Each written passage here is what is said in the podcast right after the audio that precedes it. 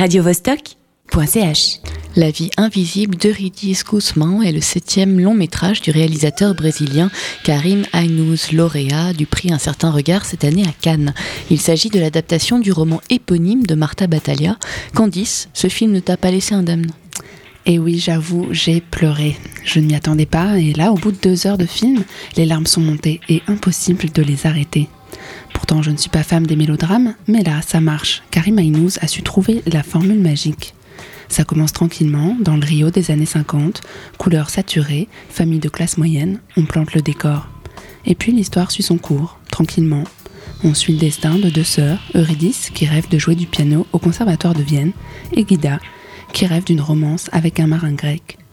Deux jeunes filles pleines d'ambition, qui croquent la vie, mais qui vont subir la pression patriarcale toute leur vie.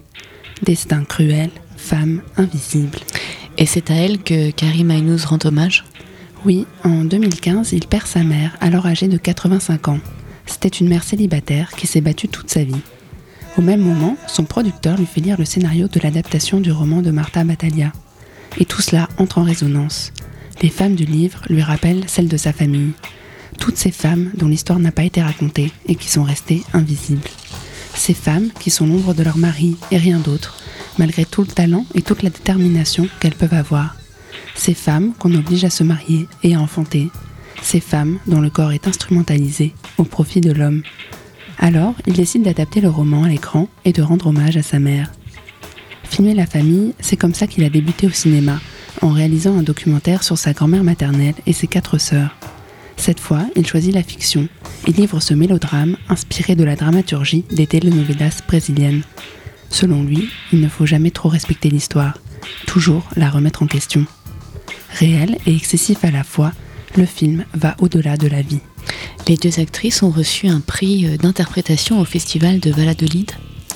Oui, Carole Duarte et Julia Stockler ont toutes les deux été récompensées pour leur travail. Jeunes étoiles de la scène brésilienne issue du théâtre, elles portent le film et incarnent avec force et détermination leurs personnages. Autre grande personnalité du cinéma brésilien, Fernanda Montenegro, actrice de 90 ans, révélée dans Central do Brasil de Walter Salles, est également à l'affiche. Casting 5 étoiles donc. La vie invisible de Ridis Guzmão est un manifeste, un film poignant de vérité et de cruauté, qui, malheureusement, entre en triste résonance avec le Brésil et la société actuelle mais qui doit être vue afin que toutes ces femmes ne soient plus jamais invisibles. radiovostok.ch